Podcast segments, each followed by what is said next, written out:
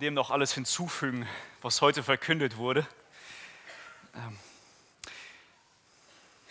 diejenigen von euch, die eine Bibel mit haben, die können gerne mit mir aufschlagen. Zu Psalm 51, Vers 7.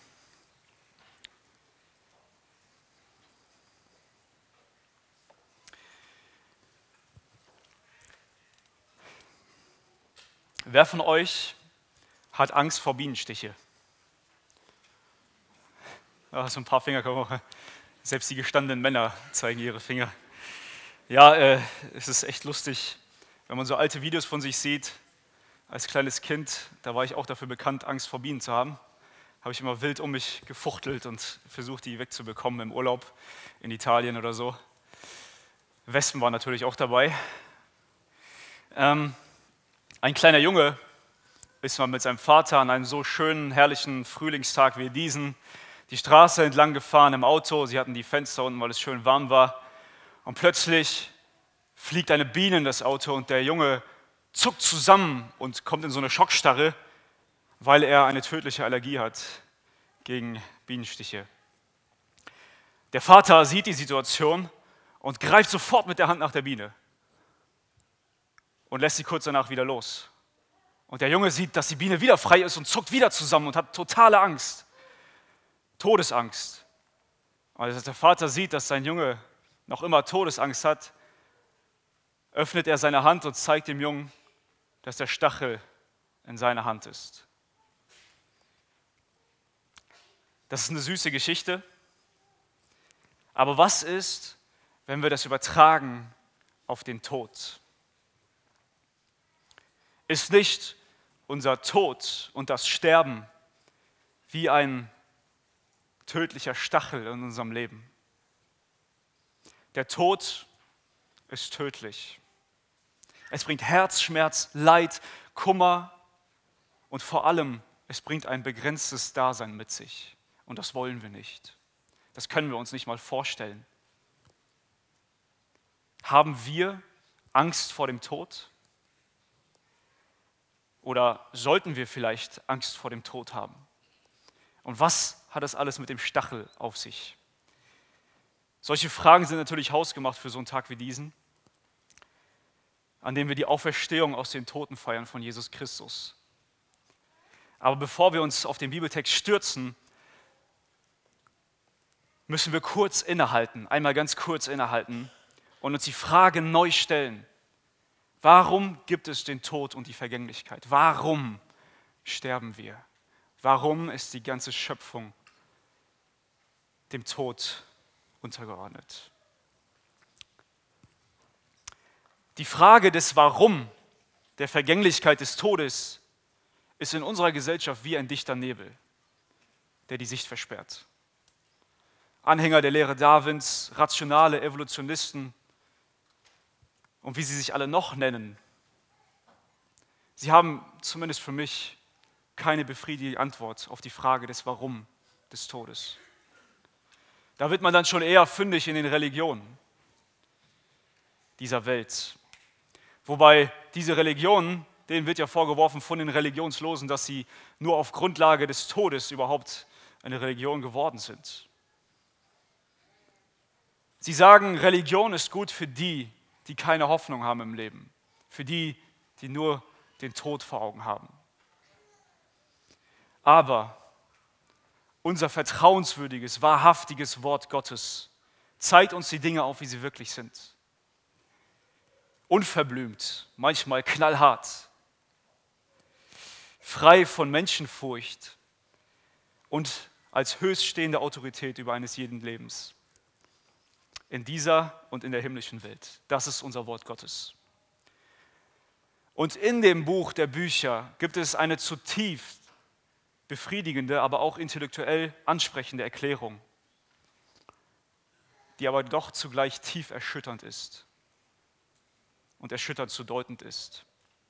Gott spricht in seinem Wort, dass die ganze Schöpfung, die er geschaffen hat, nach seinem Wort durch ein ganz entscheidendes Ereignis plötzlich in die Knechtschaft der Sterblichkeit geraten ist. Im ersten Kapitel des Buches, das kennen wir alle sehr gut, wo der Prophet Mose beschreibt, wie Gott die Schöpfung geschaffen hat, da fällt Gott ein Urteil über seine Schöpfung und er sagt, siehe, es ist sehr gut. Er wiederholt es und beim siebten Mal sagt er, sehr gut. Nichts ist falsch. Nichts ist böse. Alles ist sehr gut. Selbst der Mensch, die Krone der Schöpfung und seine Rolle als Herrscher über diese Erde, alles wurde als sehr gut befunden. Von dem einen Gott, der nur er gut ist. Er befindet alles so gut. Da war kein Tod, da war kein Leid, da war keine Panik, da war keine Hoffnungslosigkeit. Da war nur das Leben in ganzer Fülle und der Baum des Lebens stand in der Mitte. Aber viele von uns hier wissen schon, was danach geschehen sollte. Eine Entscheidung, die alles veränderte. Ein Augenblick, zu lang geblickt. Ein Geflüster einer fremden Stimme. Ein Moment, vielleicht mal gottlos zu sein, ja vielleicht sogar Gott selbst zu sein. Eine Tat, die ganz gegen Gott gerichtet ist und ganz für die Schlange und für das eigene hochmütige Herz. Der Sündenfall, so nennt die Bibel das. Die Zielverfehlung des Menschen. Der Mensch verliert die Herrlichkeit, die er vor Gott haben sollte. Und der Schöpfer sagte damals zu Adam, an dem Tag, da du davon isst, von dem Baum der Erkenntnis von Gut und Böse, wirst du gewisslich sterben. Und so fand der Tod eine Bleibe bei den Menschen.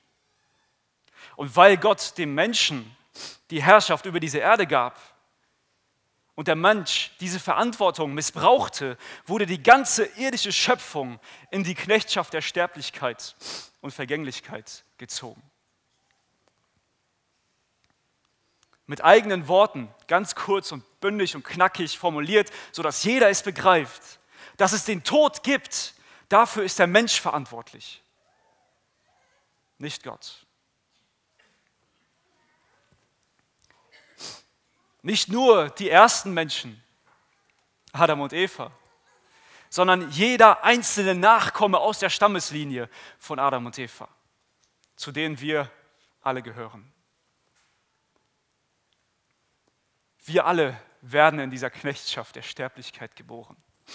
Denn, so sagt die Bibel, der Lohn der Sünde ist der Tod.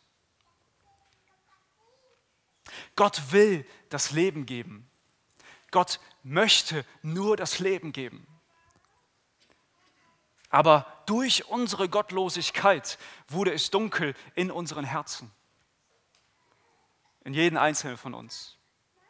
Kein bringt seinen Bruder Abel aus Neid und Wut um. Und heute bringen sich Brüdervölker gegenseitig aus Neid und Wut um. Es hat sich nichts verändert. Aus der Anbetung Gottes wurde Anbetung der Schöpfung und heute scheint die einzige Freude im Materiellen zu liegen. Aus der intimen Liebe zwischen Mann und Frau wird sexuelle Ausschweifung und Hurerei. Und heute schauen sich bis zu 90 Prozent der Menschen im Westen pornografische Inhalte an. Es hat sich nichts verändert. Aus Gottesfurcht wurde Menschenfurcht. Und heute will ich mein Ansehen nicht verlieren und schweige, wenn ich doch die Wahrheit kenne. Manch einer wird mich jetzt als zynisch bezeichnen, weil sich das nicht irgendwie so gibt an so einem freudigen Tag wie heute. Aber Leute, diese Liste könnte noch viel weiter gehen. Wir müssen begreifen, dass der Mensch böse ist.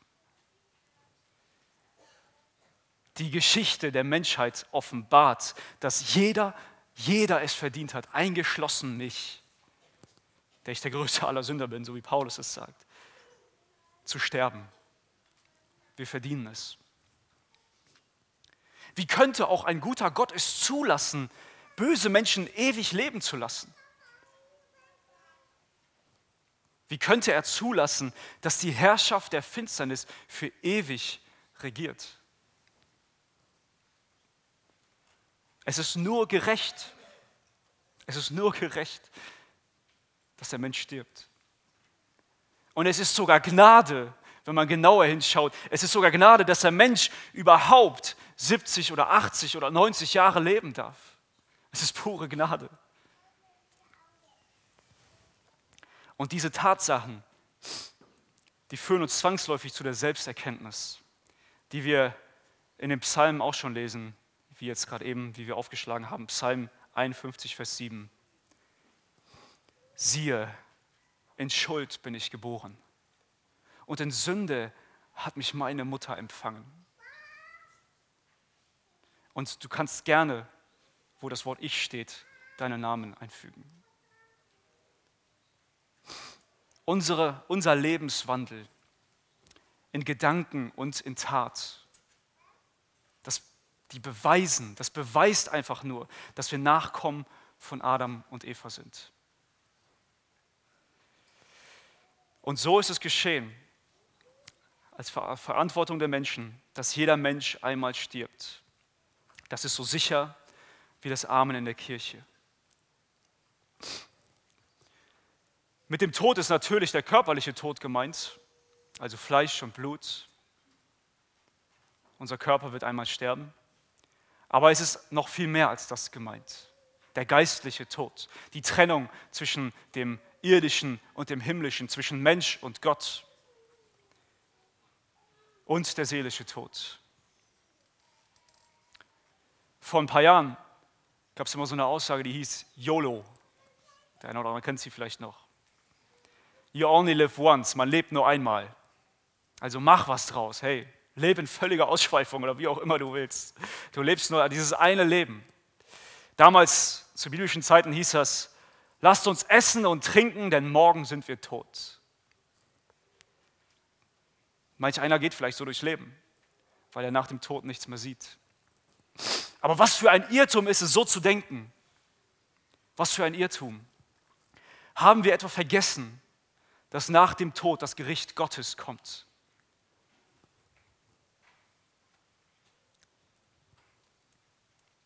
Der Tod an sich ist schon harte Zumutung für schwache Herzen. Aber wissen wir es, wissen wir auch noch, was es heißt, in das Totenreich und später in die Hölle zu kommen, so wie die Bibel es prophezeit. In die ewige Verdammnis, weit weg vom Angesicht Gottes. Das nennt die Bibel den zweiten Tod, der Feuersee. Der steht bevor, nach dem Wort dessen, der das letzte Urteil spricht, nach dem Tod. Denn eines Tages, so sprechen die Propheten im Alten und im Neuen Testament, wird jeder Mensch leiblich wieder auferstehen und vor dem großen weißen Richterstuhl Gottes treten müssen. Und jeder wird wegen des Bösen, das er getan hat, verurteilt werden. Das ist die Wahrheit, in der wir leben.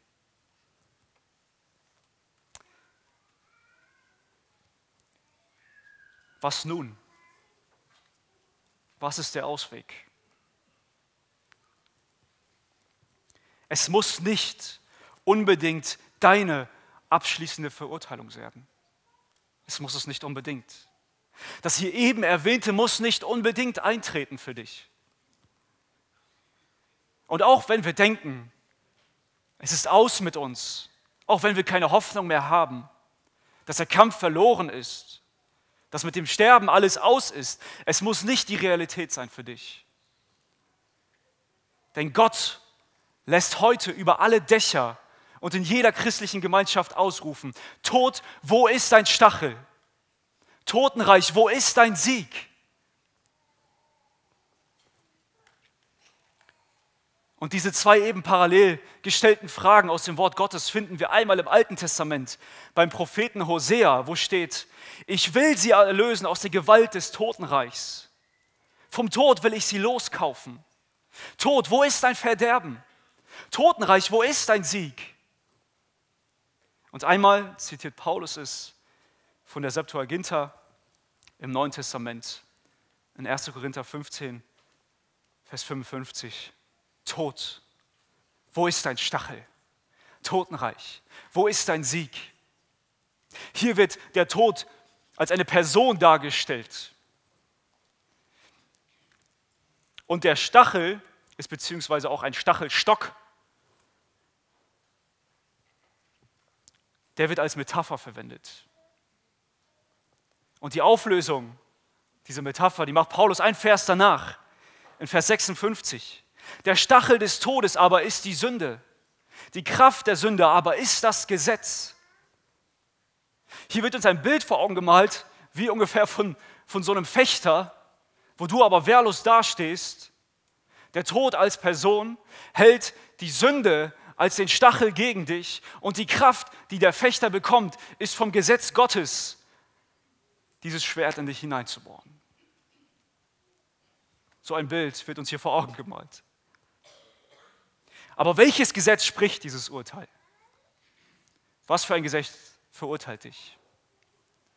Es ist nicht das deutsche Grundgesetz, es ist auch nicht das Gesetz des Europäischen Gerichtshofs, sondern es ist das Gesetz der Gerichtsinstanz, die über allem steht. Das Gesetz des gerechten und heiligen Gottes. Und wir kennen seine Gebote, vielleicht noch aus dem Religionsunterricht. Ich bin der Herr, dein Gott. Du sollst keine anderen Götter haben neben mir. Und die haben wir. Wir müssen nur in unserer Hosentasche mit unseren Geräten anfangen. Du sollst den Namen des Herrn, deines Gottes, nicht missbrauchen. Wie oft hast du schon, oh mein Gott, gesagt?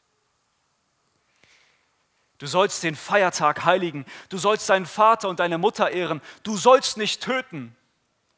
Und Jesus geht sogar noch radikaler und sagt, wenn du deinen Bruder verfluchst, ist es zu spät. Du sollst nicht töten. Du sollst nicht Ehe brechen, selbst in Gedanken nicht. Niemandem hinterher schauen. Du sollst nicht stehlen. Du sollst nicht falsch Zeugnis reden wieder deinen Nächsten. Du sollst nicht begehren deines nächsten Haus, deines nächsten Weib, Knecht, Magd, Vieh, noch alles, was dein Nächster hat. Kein Neid. Und das sind nur einige der Gebote Gottes, die wir in seinem Wort finden, die er weitergegeben hat durch sein Wort höchstpersönlich, aber auch durch Propheten. Und das Gesetz Gottes, es zeigt den Standard seiner Heiligkeit und seiner Herrlichkeit. Und ich muss das nicht, muss das nicht weiter erläutern. Wenn wir uns diese Gebote auf der Zunge zergehen lassen, dann macht das Gesetz es selbst. Wir können es nicht einhalten. Keine Chance. Wir sind Sünder vor Gottes Augen. Es zeigt viel mehr, das Gesetz gibt der Sünde viel mehr die Kraft zu zeigen, dass wir Sünder sind die Kraftlosigkeit unserer Herzen. Und somit ist die Metapher komplett zu Ende erklärt. Der Tod bekommt das Gesetz als Kraft, um uns mit unserer Sünde den tödlichen Stich zu geben. Und wir werden gerechterweise schuldig gesprochen und tragen diese Schuld mit ins Grab unter dem gerechten Zorn Gottes. Aber. Und hier kommt das große Aber der Bibel. Wie vorhin erwähnt, es muss nicht das abschließende Urteil über dich sein. Der Tod und Sünde müssen nicht mehr über dich herrschen. Denn wir feiern an diesem Wochenende den Sieg über die Hölle und den Tod. Der Tod hat sein Stachel verloren wie die Biene ihren Stachel verliert. Denn ein Vers weiter sagt Paulus, Vers 57, Gott aber sei Dank, der uns den Sieg gibt durch unseren Herrn Jesus Christus. Der Herr Jesus Christus ist unser Sieg. Als Jesus Christus unter den Menschen lebte, gab es keinen Stachel, der auf ihn gerichtet war. Es gab keinen Stachel, der gegen ihn gerichtet war. Denn er lebte vollkommen nach dem Gesetz. Das Gesetz konnte ihn nicht verurteilen. Es hatte keinen Anklagepunkt gegen ihn. Der Tod und die Sünde herrschte nicht über ihn. Denn er kam Gottes Herrlichkeit gleich als Sohn Gottes. Er war der einzige Gerechte, der nicht hätte sterben müssen. Der einzige. Wir haben am grünen Donnerstag und Karfreitag dennoch seinen Tod verkündet. Wie kann das sein? Der, der nicht sterben durfte, stirbt. Schuldlos und dennoch wurde er schuldig gesprochen. Als König Israels in Jerusalem eingeritten, mit einer Dornkrone auf dem Haupt am Kreuz hängt. Als makelloses Lamm Gottes wandelnd auf dieser Welt, als Sühnopfer gebüßt, indem er Gottes Zorn auf sich nimmt. Und als gerechter Mensch wurde er ausgetauscht mit Barabbas, seinem Meuchelmörder, an das Kreuz gehängt. Anstelle von dir. Und als Sohn Gottes, der die engste Beziehung zum Vater überhaupt haben konnte, wurde er verlassen von ihm.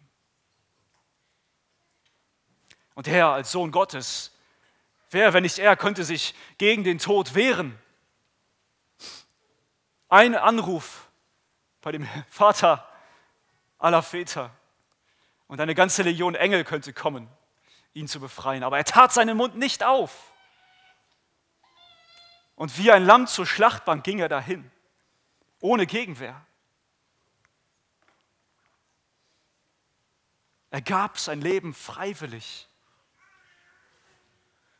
Denn er war der Einzige, der die Sündenlast aller Menschen auf sich nehmen konnte. Jesus Christus nahm den Stachel, der auf uns gerichtet ist, auf sich. Warum hat er das alles auf sich genommen? Warum? Weil wir es verdient haben, gerettet zu werden? Haben wir das? Oder ist es vielmehr die Liebe Gottes, die sich in seiner Selbstlosigkeit zeigt? Aus Liebe zu jedem Menschen, zu jedem Menschen. Vollkommen egal, wer du bist. Denn er will, dass alle Menschen gerettet werden, so wie es sein Wort sagt, und vor der ewigen Verdammnis bewahrt werden. Dir will er das Heil schenken. Dir, der du hier sitzt und vielleicht denkst, meine Sünden kann mir niemand vergeben, sie sind zu schwer. Dir hat er am Kreuz bewiesen, dass er dazu bereit war, sein Wertvollstes zu geben. Denn er trug die Last, die Schuld, die Sünde auf sich. Er wurde zur Sünde für uns an unserer Stelle. Jetzt könnte vielleicht manch einer sagen, hey, es ist zwar schön und gut, aber damit ist der Tod noch nicht besiegt. Denn er ist tot. Aber das war nicht seine Niederlage. Das am Kreuz war nicht seine Niederlage. Es war nicht das Ende. Nein, ganz im Gegenteil, es war der Sieg, den Gott errungen hat. Der Sieg über Sünde und Tod. Er entwaffnete den Tod. Er nahm den Tod, den Stachel weg. Er entwaffnete die bösen Herrschaften und Gewalten, so wie es im Kolosserbrief Kapitel 2, Vers 15 steht. Und Gott rühmt sich seiner eigenen Ehre, indem er zeigt, dass er selbst mächtiger ist als der letzte Feind des Menschen. Am dritten Tag seines Todes, wie wir es heute so schön gehört haben, dem Sonntag, beweist sich die Bedeutung seines Todes, indem er von den Toten auferweckt wird. Das ist der Beweis, dass er gesiegt hat gegen den Tod. Gottes Zorn. Es ist der Beweis dafür, dass Gottes Zorn besänftigt wurde dort am Kreuz. Er war zufriedengestellt mit dem Erlösungswerk Jesu Christi. Und so wie Jona drei Tage im Bauch des Fisches war und wieder ausgespuckt wurde, so gab das Totenreich nach drei Tagen unseren Herrn Jesus Christus wieder preis, denn der Tod konnte ihn nicht halten. Das Grab ist leer. In einer Sonntagsschule hat mal eine Kinderschulleiterin ihren Kindern versucht zu erklären, was es bedeutet, dass auch Jesus Gott ist. Und sie beschreibt Jesus mit den göttlichen Eigenschaften, allmächtig, all, äh, ja, diese ganzen Wörter, wir kennen sie alle. Und dann kommt sie auch zu dem Wort allgegenwärtig. Jesus ist überall. Und das wollte sie erklären. Jesus ist hier, er ist dort, er ist überall zur gleichen Zeit. Daraufhin kam ein kleines Mädchen, ist aufgesprungen, vehement und hat protestiert und hat gesagt, nein, Jesus ist nicht im Grab.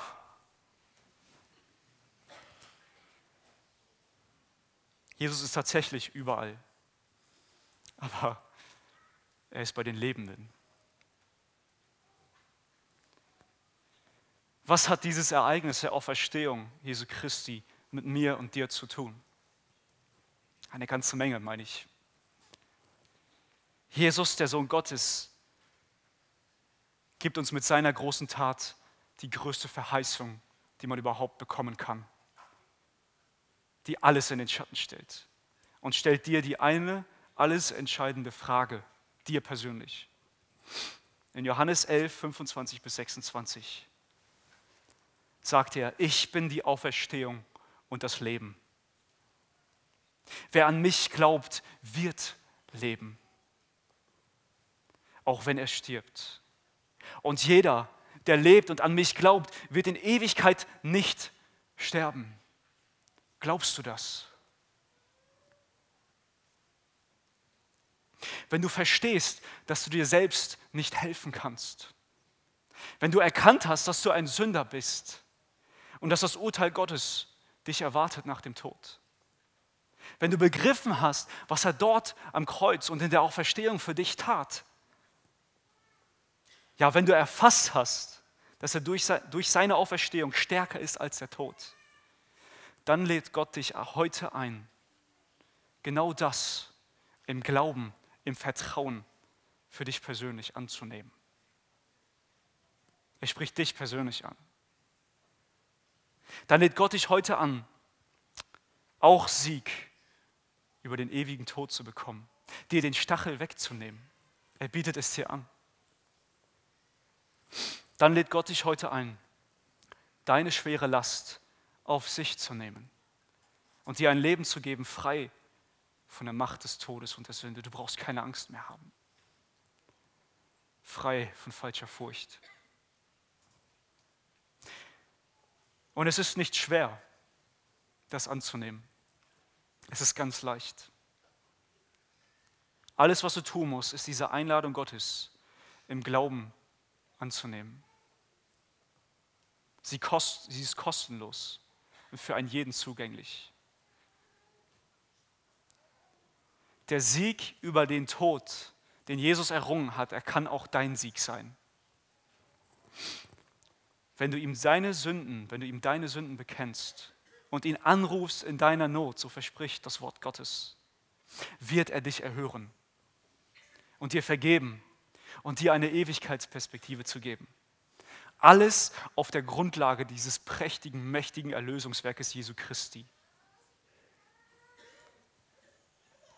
Gott öffnet seine Handfläche für dich und will dir zeigen, dass die Schuld vergeben ist, dass der Tod besiegt ist, dass der Stachel entfernt wurde. Wenn eine Biene sticht, diejenigen von euch, die vielleicht ein bisschen Imkerei betreiben oder so, die wissen es, dann bricht meistens nicht nur der Stachel ab, sondern der ganze Hinterteil der Biene. Und sie fliegt nur noch ein bisschen weiter und danach liegt sie tot am Boden. Und so wird, und das ist noch in Zukunft, eines Tages der Tod selbst und das Totenreich von Gott höchstpersönlich in den Feuersee geworfen. Dann ist es ein für alle Mal beendet. Aber jetzt gilt es, dieser Botschaft im Glauben zu folgen. Unseren Heiland und Retter aufzunehmen, damit dich dieser Stachel nicht mit in den Feuersee reißt. Johannes 1, Vers 11 bis 13, da steht es so gut geschrieben, da steht es über Jesus Christus. Er kam in sein Eigentum und die Seinen nahmen ihn nicht auf. Allen aber, die ihn aufnahmen, denen gab er das Anrecht, Kinder Gottes zu werden. Denen, die an seinen Namen glauben, die nicht aus dem Blut, noch aus dem Willen des Fleisches, noch aus dem Willen des Mannes, sondern aus Gott geboren sind. Und diese Wiedergeburt, die möchte Gott dir schenken. Das ist die wichtigste Anwendung deines Lebens. Diese Anwendung, die endet aber nicht. Es ist nicht so, dass es plötzlich abbricht, einmal gemacht und dann ist gut. Diese Anwendung begleitet dann dein ganzes Leben. Die Anwendung der Auferstehung Jesu Christi. Wenn mich jemand fragt, ob ich Angst vor dem Tod habe, da gibt es Momente, da habe ich tatsächlich Angst davor. Aber oft ist es so, weil ich mir unsicher bin, was mich danach erwartet. Wenn mich jemand fragt, ob ich Angst vor dem Gericht Gottes habe, dann sage ich, nur wenn ich weiß, dass mir meine Schuld vergeben wurde, dann habe ich keine Angst.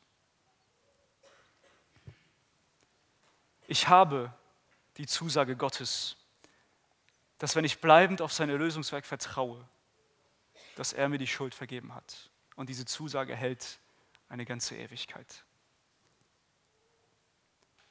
Warum haben wir dann noch immer Angst? Manchmal. Warum sind wir dennoch, obwohl das Himmlische auf uns wartet, wartet so irdisch gesinnt? Warum sind wir dennoch manchmal so ängstlich wie der kleine Junge, obwohl er weiß, dass sein Vater die Biene gefangen hat? Ist es nicht deshalb, weil unser Glaube manchmal nicht reicht? Weil er zu schwach ist? Oder weil wir vergessen, was er für uns getan hat? Wir vergessen, dass dieses Leben manchmal auch ein geistlicher Kampf ist. Und wir vergessen manchmal auch, wer wir sind in Jesus Christus. Und wir vergessen, unsere Berufung als Kinder Gottes. Und welcher Tag wäre nicht besser als dieser, sich wieder neu daran zu erinnern und es sich in sein Herz zu schreiben. Und daher will ich mit folgenden Versen diese Predigt beenden, aus 1 Timotheus 6, Vers 12 bis 16. Das, da spricht Paulus zu Timotheus, aber seid ermutigt, das auch für euch selbst zu sehen. Kämpfe den guten Kampf des Glaubens. Ergreife das ewige Leben. Das ewige Leben, das ist schon vor dir. Du musst es nur noch greifen. Fang an, mit Ewigkeitsperspektive zu leben. Was stolperst du noch durchs Leben? Hier, das ist die Wahrheit, die verkündet wird. Ergreife das ewige Leben, zu dem du auch berufen bist und worüber du das gute Bekenntnis vor vielen Zeugen abgelegt hast. Ich gebiete dir vor Gott, der alles lebendig macht, und vor Christus Jesus, der vor Pontius Pilatus das gute Bekenntnis bezeugt hast, hat, dass du das Gebot unbefleckt und untadelig bewahrst bis zur Erscheinung unseres Herrn Jesus Christus, welcher zu seiner Zeit zeigen wird, der Glückselige und allein Gewaltige, der König der Könige und der Herr der Herrschenden, der allein Unsterblichkeit hat, der in einem unzugänglichen Licht wohnt, den kein Mensch gesehen hat noch sehen kann. Ihm sei Ehre und ewige Macht. Amen.